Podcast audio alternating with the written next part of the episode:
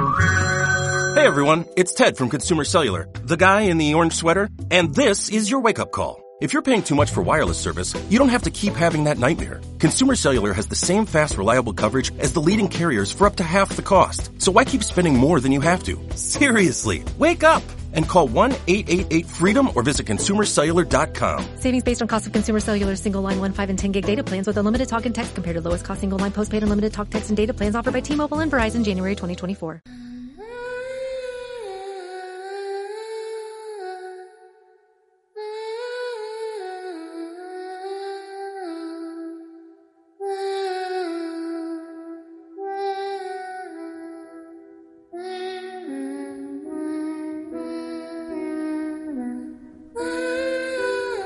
Y para homenajear al maestro Truman Capote y a esas historias de no ficción, quiero contaros algo que tiene que ver con una mítica serie de los 90, que tiene una base real. Pero para eso tenemos que viajar muy lejos en el espacio y en el tiempo.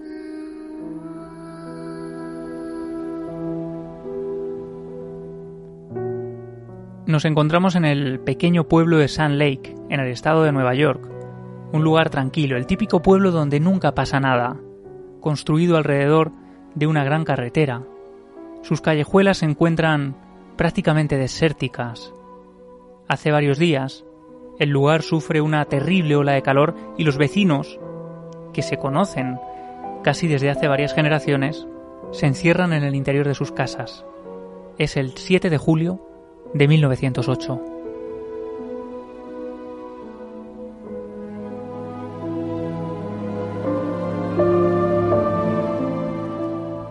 Muy cerca del pueblo se encuentra Hassel Drew, una hermosa joven de ojos azules, cabellos claros, que está cogiendo moras en un bosque en los alrededores del pueblo, junto a la remota carretera de Taborton, un lugar prácticamente inhabitado por el que nunca pasa nadie desde que se construyó una autopista muy cerca del pueblo.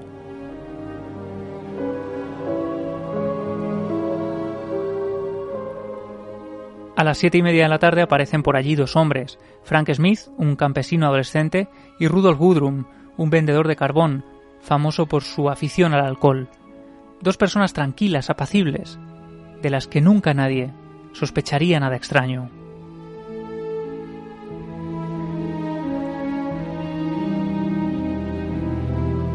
Frank y Rudolf fueron las dos últimas personas que vieron con vida a Hasseldrew. La siguiente vez que alguien la vio, cuatro días más tarde, estaba flotando boca abajo, a orillas del pantano de Till.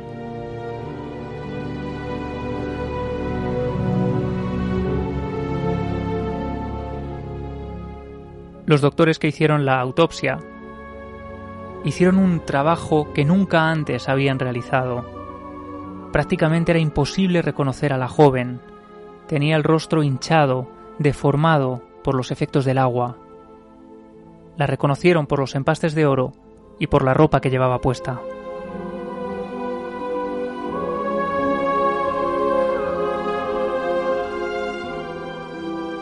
Al practicarle la autopsia, se descubrió que su muerte tenía que ver con un enorme golpazo que le habían dado en la parte trasera, en la nuca, con un objeto contundente, un objeto que le había hundido el cráneo.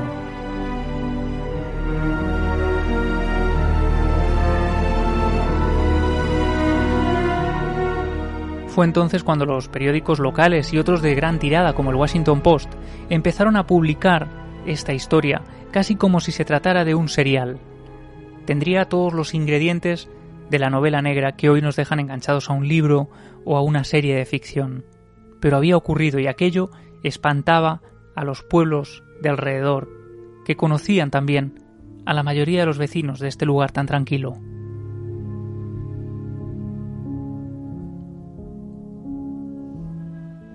El Washington Post, tengo aquí una de sus notas, publica, por ejemplo, unos días más tarde, las autoridades que investigan el asesinato de Drew esperan el resultado de la investigación. El veredicto final de los doctores es que el golpe en la cabeza provocado con un instrumento contundente elimina la posibilidad del suicidio.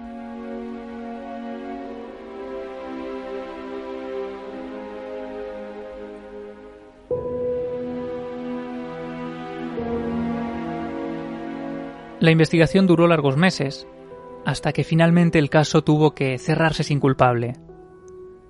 Los efectos del agua habían hecho desaparecer por completo cualquier huella o posibilidad en aquella época de tirar del hilo para localizar al criminal o a los criminales que habían acabado con la vida de esta queridísima joven.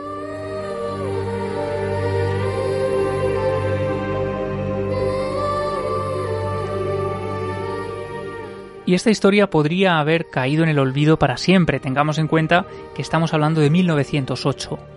Lo que ocurre es que pasó de boca en boca durante décadas.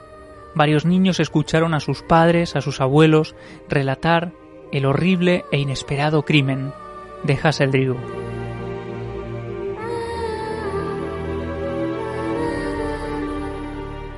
Y uno de esos niños fue alguien muy especial, alguien que acabó convirtiéndose en guionista de algunas de las historias más míticas del cine y la televisión. Aquel niño era Mark Frost. Y queriendo homenajear a la triste historia de esta chica, creó un guion que acabó convirtiéndose en una serie quizá la más mítica de los años 90 que tiene que ver con una joven desaparecida y su extraña muerte.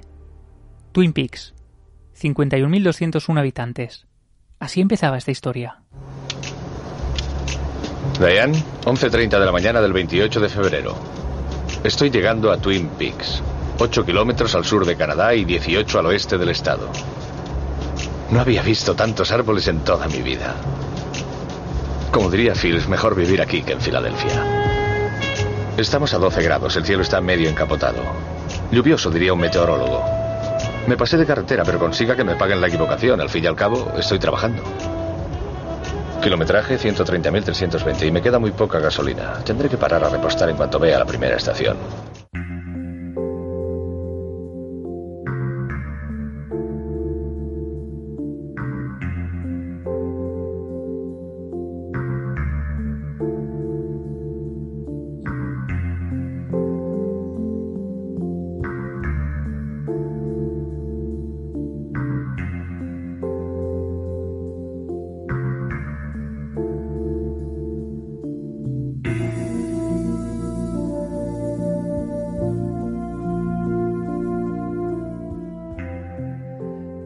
Twin Peaks llegó a las pantallas de Estados Unidos, a los televisores, el 8 de abril de 1990 y desde el primer momento genera un verdadero impacto en la sociedad de, ese momento que no estaba acostumbrada a ver eh, unas tramas tan extrañas. Al fin y al cabo, el leitmotiv de la serie es la muerte de la reina del instituto, la muerte de la chica más popular del pueblo. Pero eso es solo, como digo, una excusa para ir desentrañando las historias paralelas, las historias personales de los diferentes vecinos de este pequeño pueblo rural de los Estados Unidos.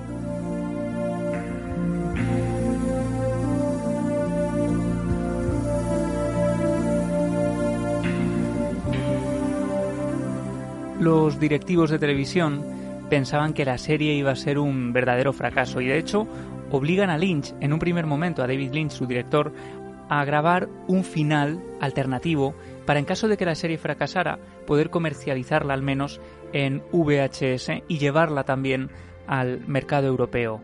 Lo cierto es que el éxito de la serie es brutal, un éxito sin precedentes. En los primeros episodios llega a congregar a 38 millones de espectadores alrededor de sus televisores.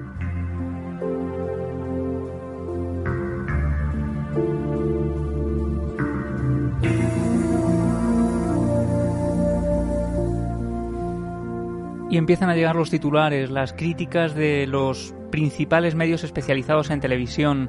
Eh, Variety, por ejemplo, llega a decir que esta es la serie que cambiará la historia de la televisión.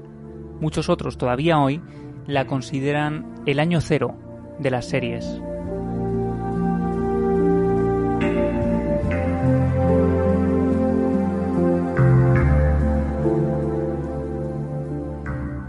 Consigue algo que nunca había ocurrido previamente con una serie de televisión y es algo a lo que estamos acostumbrados ahora mismo, pero esta serie fue pionera, como vamos a ver, en muchas cosas. se abren secciones en tiendas centradas en vender productos exclusivos de la serie, es decir, empieza a haber una, un interés por el merchandising que genera la propia ficción. Cuando Internet apenas estaba popularizada y están surgiendo los primeros sitios web, se crea ya un foro de debate llamado alt.tv.twinpeaks, que tiene una media de 25.000 suscriptores y de 100 a 200 publicaciones cada semana.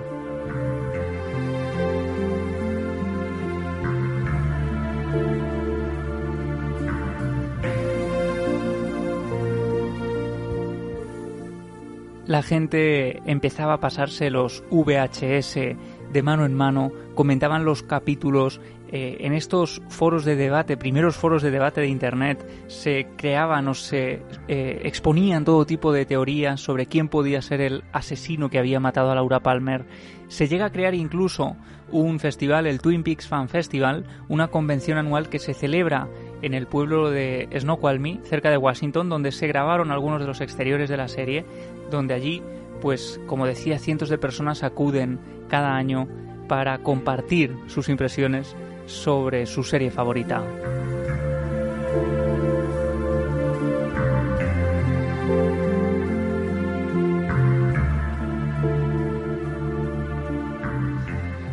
Y la serie se adelantó, como decía, a su tiempo, mezclando la comedia con el terror, el drama con lo paranormal.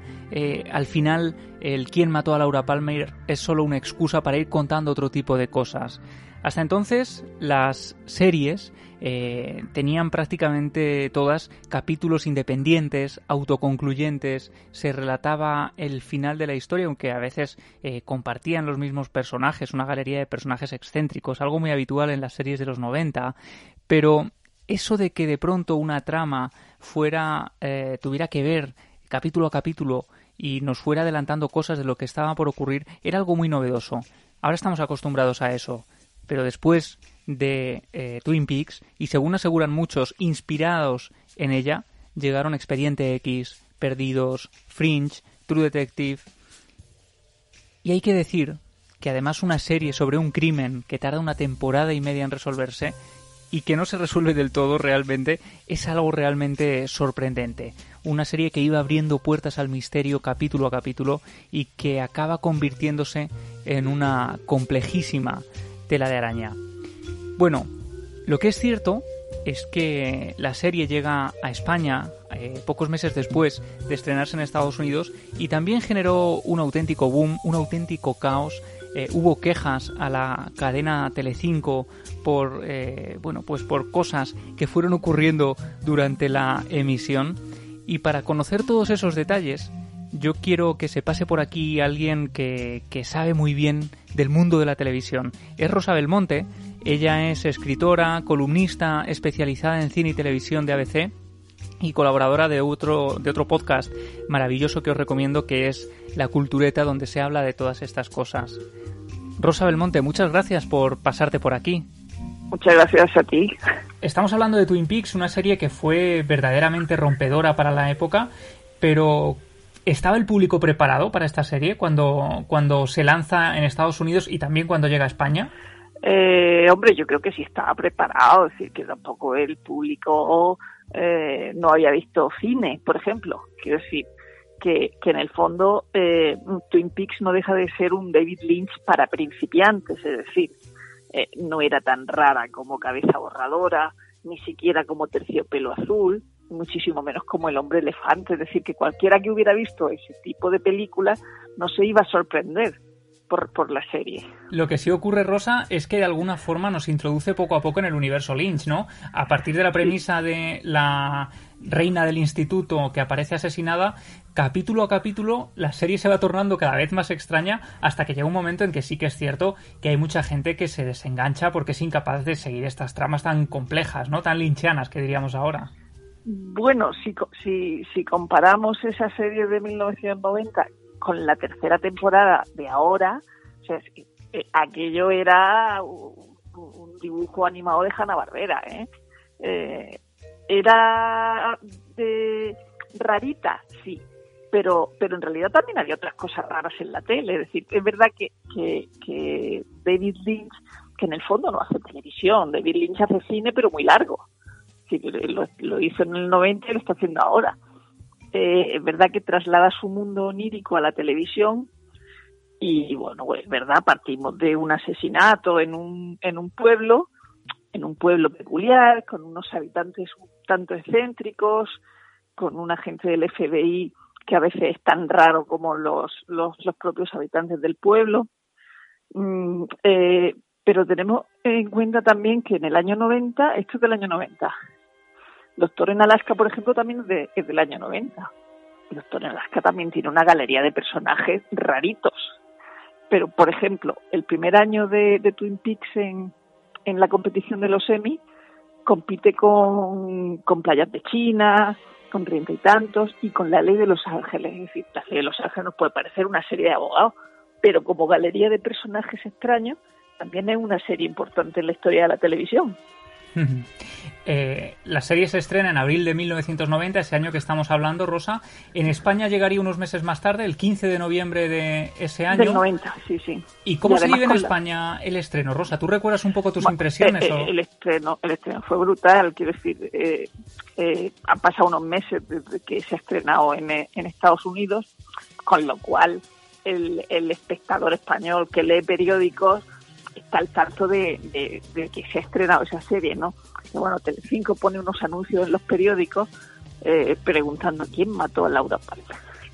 Es verdad que habría gente que no sabría de qué, de qué estaban hablando. Eh, decir, que hizo una campaña muy importante y estamos hablando de, de una Telecinco recién estrenada y de una Telecinco que no llegaba a todo el territorio nacional. Y que, que parece que el año 90 sea el año 30, pero es verdad que esas cosas pasaban cuando empezó Telecinco. Entonces, lo que hizo Telecinco fue poner la primera temporada de un tirón. De hecho, la ponía los lunes y los martes a las 10 a las 10 de la noche y se, se, acabó inmediatamente. Pero cuando se acaba esa primera temporada, no se ha resuelto quién mató a Laura Palmer. Entonces, cuando se emite, bueno, de hecho se, se, colapsaron las centralitas, que pasaba esas cosas, ahora, ahora arden las redes, ¿no? Pero entonces se colapsaban las centralitas y a las telefonistas de Telecinco las, las, las insultaban, ¿no? Pues había acabado la temporada y no sabían quién había matado a Laura Palmer. Y de hecho, cuando se pone la segunda temporada, en el, creo que fue en, el, en la segunda temporada, en el noveno capítulo, se resuelve quién ha matado a Laura Palmer, pero en realidad eso destroza la serie. Lo, lo ha reconocido el propio David Lynch, que tenían una gallinita de huevos de oro y la mataron y entonces ya la, ya la serie perdió, perdió, todo interés. Claro, al final da la sensación de que, al menos para Lynch, eh, quien mató a Laura Palmer era un simple McGuffin, ¿no? Es decir, ya no importaba la identidad del asesino, sino las relaciones entre los vecinos y las energías y las fuerzas que vivían en los bosques de alrededor de Twin Peaks, por ejemplo. Claro, claro, era, era eso de, no sé, el, lugar, ¿no? Es el, es el viaje. En este caso, él mismo reconoce que, que, eso no debieron resolverlo así de pronto, pero tuvo presiones de los directivos de la cadena y, y tuvieron que, que, resolverlo. El 1 de diciembre de 1990 se cuenta abiertamente quién fue el asesino, que nosotros, por si algún, aún queda algún rezagado, no lo vamos a contar, pero, pero es cierto que a partir de ese momento, Rosa, la audiencia empieza a decaer, ¿no? Cuando sí, se sí, resuelve sí. quién fue el criminal, el, el asesino eh, cae en picado. Sí, sí, al final la, la serie tuvo 30 capítulos y, y al final eh, los últimos fue arrastrándose, es decir, la gente perdió todo interés, todo interés en la serie. Ahora hemos visto, por ejemplo, un fenómeno muy curioso que es como cuando Netflix ha anunciado la cancelación de Sense 8 ha habido una auténtica revolución en las redes y de pronto Netflix ha tenido que recular un poco y ha dicho, vale, vamos a grabar un final para la serie, no la vamos a cancelar de forma tan brutal. Y esto ya ocurrió en los 90 también con Twin Peaks, cuando se crea una coalición contra el asesinato de Twin Peaks. Eh, gente que empieza a enviar cartas a la cadena y consiguen unos pocos episodios más, ¿no?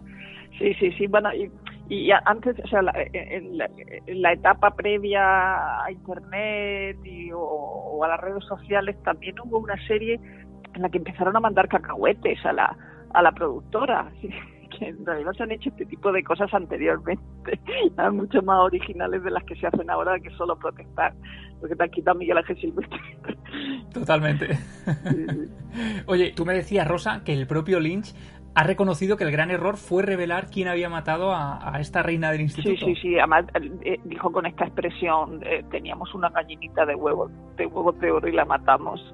sí, sí, lo tiene, lo tiene clarísimo que eso fue lo que lo que acabó con la serie. también la serie se acaba por agotamiento y por mucho, por muchas cosas, pero en este, en este caso sí, lo, lo ha reconocido el propio Lynch. Y ha habido estudios, por ejemplo, que hablaban de cómo Twin Peaks ha influido posteriormente en series, pues como Expediente X, que llega poco después, como Fringe posteriormente, o como Lost, Perdidos. ¿Crees que realmente fue así? ¿Que, todo, que toda la fuerza de Twin Peaks tuvo cierta relación con todo esto? Sí, vamos a ver. Eh, eh, pese a que puede ser una un poco descreída, sí que, sí que creo que la serie aportó mucho más allá de la tarta de, de cerezas, del café, de la música de Badalamenti o del putón de Audrey haciendo el nudo con el rabo de cereza. Y, que influyó en, series posteriores. Pero como te he dicho, lo de la, por ejemplo, lo de las galerías de personajes ya eh, eh, raro se ven se ve en otros sitios y luego y luego me parece eh, que hay que, que hay que reivindicar que Twin Peaks no, inventó la serie, la, la, televisión, digamos, inteligente, es decir, que, que Hill Street eh, Canción de Street se llamó aquí, eh, es el origen del drama serio en la televisión, es decir, que es el punto de partida eh, con, con, muchos hilos eh, múltiples en la, en la narrativa. Y luego, si, hablamos del mundo onírico de, Twin Peaks, Dennis Potter, el británico Dennis Potter, fue antes, es decir, el detective cantante es de 1986, que es muchísimo más onírico y muchísimo más raro que Twin Peaks. Pero vamos, que eso todo, todas las pegas que le puedas poner al decir, oye, no habíamos visto nada así en la televisión, que es lo que se suele decir, eh, no le resta eh, originalidad en su, en su época. Y sobre todo que es una época en la que el cine miraba por encima del hombro a la televisión. Eso es importante recalcarlo porque ahora hemos visto muchos directores del cine que están llegando a la televisión, pero antes es verdad que la tele, sobre todo en los años 90, antes ya habíamos tenido a Hitchcock ¿no? y otros grandes directores que sí que hacen cosas concretas para la tele, pero en los años 90 la tele está un poco defenestrada y es un poco el trampolín real para llegar al cine, ¿no? Claro, pero es una pero es una, una cosa absolutamente injusta. Es decir, todos esos que creen que, que, las buenas series solo se hacen ahora, en realidad, o le ha faltado ver la televisión o, o, no sé, o han empezado a aceptar la tele desde, Los Sopranos. Pero la propia Hill Street que te he nombrado es una serie extraordinaria. Eh, eh, y la Ley de los Ángeles también, es decir, por no meterme en otra en otras Honduras, es decir, pero es verdad que entonces la, la, televisión no estaba, las series de televisión no estaban tan bien consideradas como ahora, pero también te digo que Lynch hacía cine incluso cuando hacía televisión, así que la diferencia, por ejemplo, con, el británico Dennis Potter que hacía televisión, no hacía, no hacía cine por eso creo que tiene más mérito. Sí que es cierto que Twin Peaks fue eh, muy extraña en su momento y da la sensación de que ahora, como Twin Peaks ya la hemos visto calcada en varias ocasiones, el propio Lynch ha decidido dar una vuelta de tuerca todavía mayor, quizá también eh, después de 20 años el propio Lynch, la, la mente, la cabeza de este hombre ha volado todavía más alto o todavía más profundo y lo cierto es que enfrentarse ahora a la tercera temporada es un auténtico reto. Sí, bueno, lo de la tercera temporada es una, una locura total. Ya no, ya no es esa serie de casi naif de los de los 90. Es decir, también es verdad que estamos en el cable, es decir, que eh, Showtime le ha dado carta blanca absoluta. por lo que está, por lo que al, ver la temporada dice esto le, le dejan hacer lo que quieran. Es decir, hay una hay una cosa que solemos decir los que somos fans de Aaron Sorkin, eh, yo esto se lo permito a Aaron Sorkin, pero no se lo permito a nadie más, ¿no? Es cuando, cuando decimos, bueno, venga, los periodistas no son así, los políticos de, la Casa Blanca no son así, pero decimos, bueno, Aaron Sorkin se lo permitimos, ¿no? Es decir, pues, a David Lynch se le permiten muchas cosas y en este caso se las está permitiendo Showtime. Es, es que esto es casi, casi un cuadro del Bosco y, además eh, eh, es de una absoluta originalidad la, tercera temporada y no tiene casi nada que ver con, la, con las otras dos. Yo creo que probablemente así como rareza, American Gods es la única que se le podría comparar, pero esta tiene un, em, un empaque mayor. ¿eh? Yo creo que hay que aceptar que no tienes por qué entender todo lo que sale. Y ya está, ya sí, ya no, no te pillan ningún cabreo. Es verdad que es mucho más loca que esta temporada que, que, la que la las precedentes, las dos precedentes y que cualquier otra cosa que pongan en la televisión. Ya te digo que American Gods a lo mejor es lo único que se parece, pero porque pero porque no entiende nada. Es decir, ese es el único parecido, ¿no? lógicamente Twin Peaks es mucho mejor. pero, pero también entiendo a la gente que dice, mira, yo esto no lo veo. Oye, Rosa, pues muchísimas gracias por compartir con nosotros estos minutos y esperamos escucharte de nuevo por aquí prontito. Muchísimas gracias.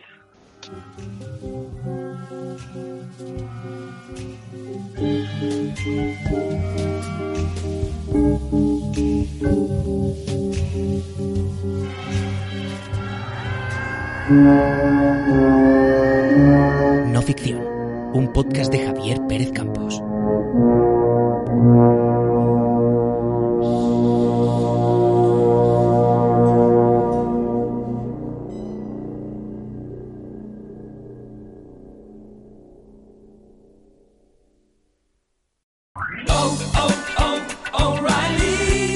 ¿Necesitas ayuda? En O'Reilly Auto Parts te ayudamos. ¿Necesitas algún consejo? Te aconsejamos. Nuestros profesionales en autopartes están siempre disponibles para ayudarte a encontrar lo que necesites. Excelente servicio al cliente es solo una de las ventajas que ofrece O'Reilly Auto Parts. Los profesionales en autopartes. oh, oh, O'Reilly